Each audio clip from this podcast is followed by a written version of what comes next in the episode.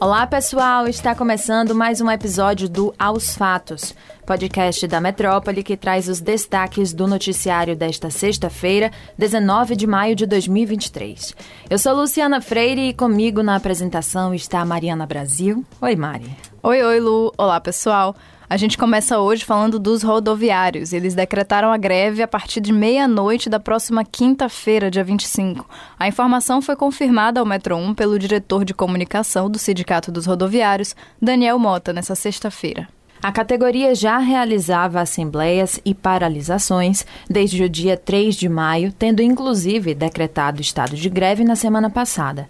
A decisão da greve foi oficializada em uma reunião realizada pelo grupo na manhã desta sexta. Segundo o diretor, a proposta dos empresários cortava 15 dos 30 itens da pauta original dos rodoviários.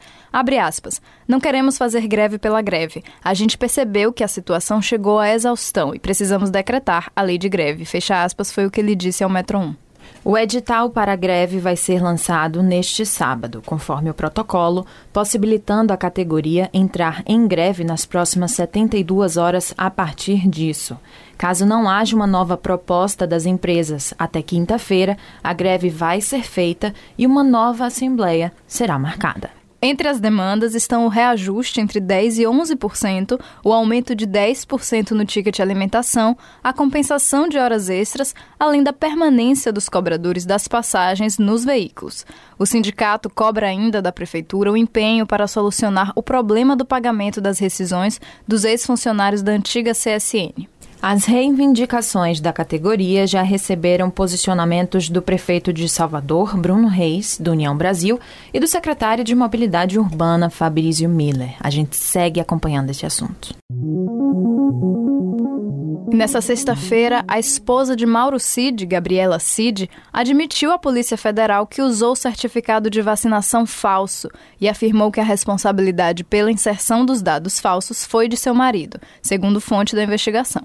A informação foi divulgada pelo portal G1. Pois é, Gabriela Cid prestou depoimento nesta sexta em Brasília no inquérito que apura suposto esquema de inclusão de dados falsos sobre imunização contra a Covid-19 em sistema do Ministério da Saúde. A fraude teria sido feita pelo marido de Gabriela, o tenente-coronel Mauro Cid, quando era ajudante de ordens do ex-presidente Jair Bolsonaro, para incluir informações falsas de vacinação do então presidente e da filha dele, Mauro Cid, Gabriela e das três filhas do casal, além de outros envolvidos. Nós falamos no episódio de quinta, mas vale relembrar que Mauro Cid, preso desde 3 de maio por suspeita de envolvimento no caso, ficou em silêncio durante o seu depoimento à PF. Ainda sobre o clã Bolsonaro, a ex-primeira-dama Michele negou ter proximidade com o ex-ajudante de ordens, o tenente-coronel, e disse que sua relação com ele existia estritamente para o pagamento de contas, já que ele ficava com o cartão do ex-presidente. A declaração foi feita nesta sexta-feira em entrevista concedida à revista Veja. Assim como apontado pelas investigações da Polícia Federal, a ex-primeira-dama confirmou que quem realizava o contato entre ela e Cid eram suas assessoras. Além disso, ela declarou que não tem um tostão de recursos públicos e que possui extratos para provar. Questionada por qual motivo não realizava os próprios saques, a ex-primeira-dama respondeu que, como ela e Bolsonaro tinham uma demanda muito grande de trabalho, escolheram organizar tudo na planilha e, por isso, o então ajudante de ordens ficou responsável pelas contas pessoais do casal, como a manicure ou cabeleireiro, um dinheiro para o lanche das crianças. E sobre todas as investigações envolvendo seu nome e o governo, Bolsonaro afirmou estar sendo alvo de uma perseguição. Também em entrevista à Veja nessa sexta, ele disse não haver motivos para ser preso, mas que há pessoas importantes que discutiam prendê-lo antes do fim do seu mandato, segundo ele, apenas para carimbá-lo com a pecha de ex-presidiário.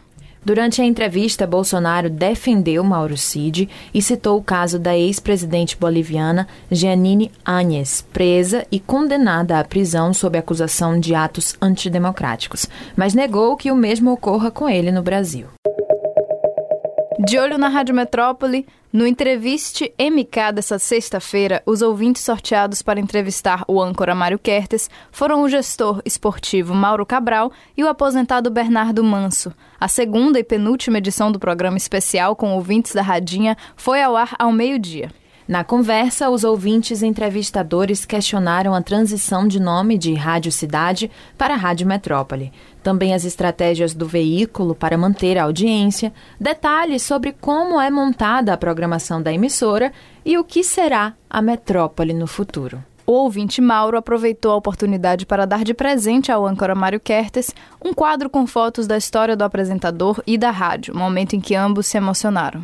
Está imperdível e o programa completo está lá no YouTube do portal Metron.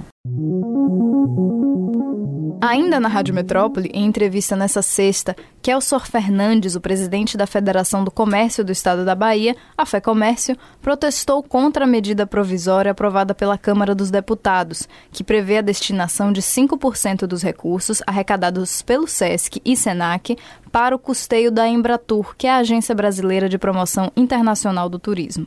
Kelso afirmou que o artigo que trata dos recursos das entidades do Sistema S foram incluídos na medida na calada da noite e questionou a existência da Embratur dentro do governo. Segundo o titular da FEComércio, a medida que tramita agora no Senado tem potencial para fechar mais de 100 unidades do SESC Senac no Brasil.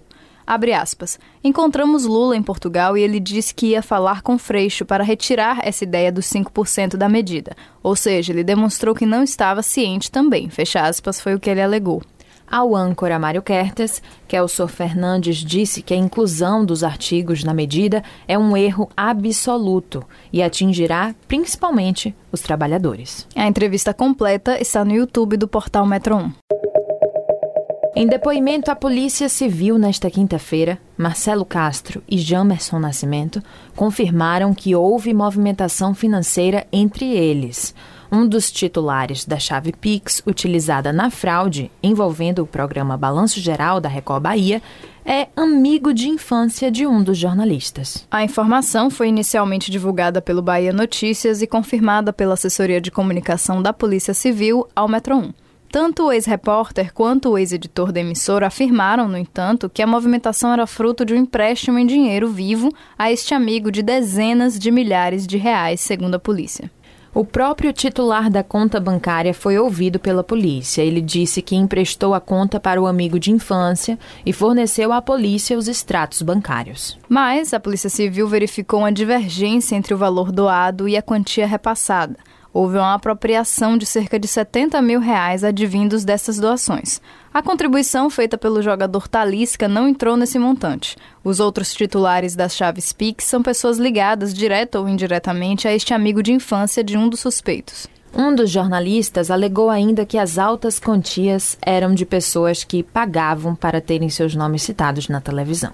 Ele disse que mentia ao citar os nomes dessas pessoas como doadoras. O inquérito policial ainda está em andamento e a gente segue de olho nesse assunto. É isso, pessoal. O episódio de hoje fica por aqui. Confira essas e outras notícias no metro1.com.br. Confira também as nossas redes sociais, arroba grupo.metrópole no Instagram e no TikTok e arroba metrópole no Twitter. E ative as notificações no Spotify para receber um alerta toda vez que sair um novo episódio do Aos Fatos. Tchau, tchau, pessoal, e até a próxima. Valeu, Mari. Tchau, pessoal. Um bom final de semana para todos vocês.